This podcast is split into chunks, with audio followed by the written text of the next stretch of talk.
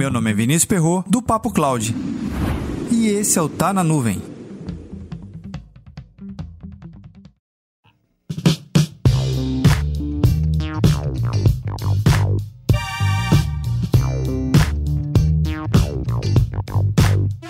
Uma matéria bem interessante que eu li no site da Compute World falou sobre o evento da AWS Reinvent.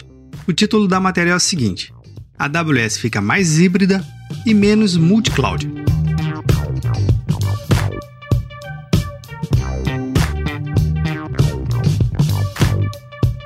Mas espera aí, híbrido e multi-cloud não seria a mesma coisa?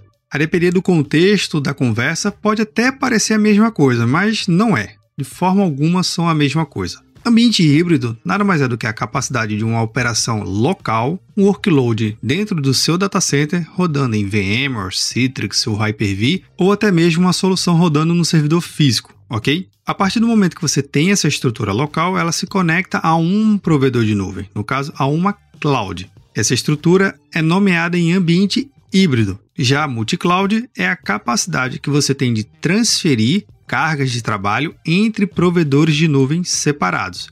Você tirar uma carga de trabalho da AWS, jogar no, Google e de repente jogar na Microsoft, para Oracle, enfim, você rodar entre os provedores de cloud essa carga de trabalho e também voltar essa carga para o ambiente on-premise. Isso é multi-cloud. Um outro exemplo aqui que também cabe só para ficar mais didático é quando você tem em seu data center uma estrutura de VMware você pode migrar essa estrutura para a AWS através de inúmeras ferramentas que já existem no mercado. Isso já existe, isso é fato. Mas normalmente essa migração de AWS para Microsoft, para o Google ou para qualquer outro provedor de nuvem não é tão simples assim. Você tem que passar por alguns caminhos um pouco mais complicados. E só para deixar claro, o caminho inverso também se complica. Sair da Microsoft para o Google e do Google para a AWS também nessas Coca-Cola toda não, viu? Tem inúmeros fatores complicadores e sempre é bom levar em consideração se você tem que migrar. Ambientes multi-cloud, todos os provedores eles têm tentado, isso mesmo, eles têm buscado melhorar suas soluções de compatibilidade. Eu convido a você a ler a matéria completa e tirar suas próprias conclusões, mas eu vou destacar um trecho. 37% dos entrevistados da pesquisa de computação em nuvem do IDG este ano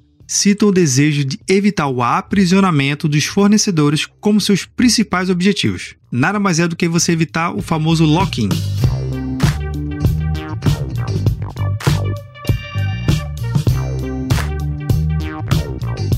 E aí, na sua estratégia de computação em nuvem, você já utiliza multi-cloud ou ambiente híbrido? Comenta lá no nosso grupo do Telegram, bit.ly barra Telegram. Será que é possível ter um Open Cloud, uma estrutura de nuvem capaz de navegar literalmente sobre qualquer outro provedor? Será que existe um provedor de nuvem que tenha 100% de lock-in, ou no caso, livre de lock-in? Será? Para mais conteúdos como esse, acesse papo.cloud.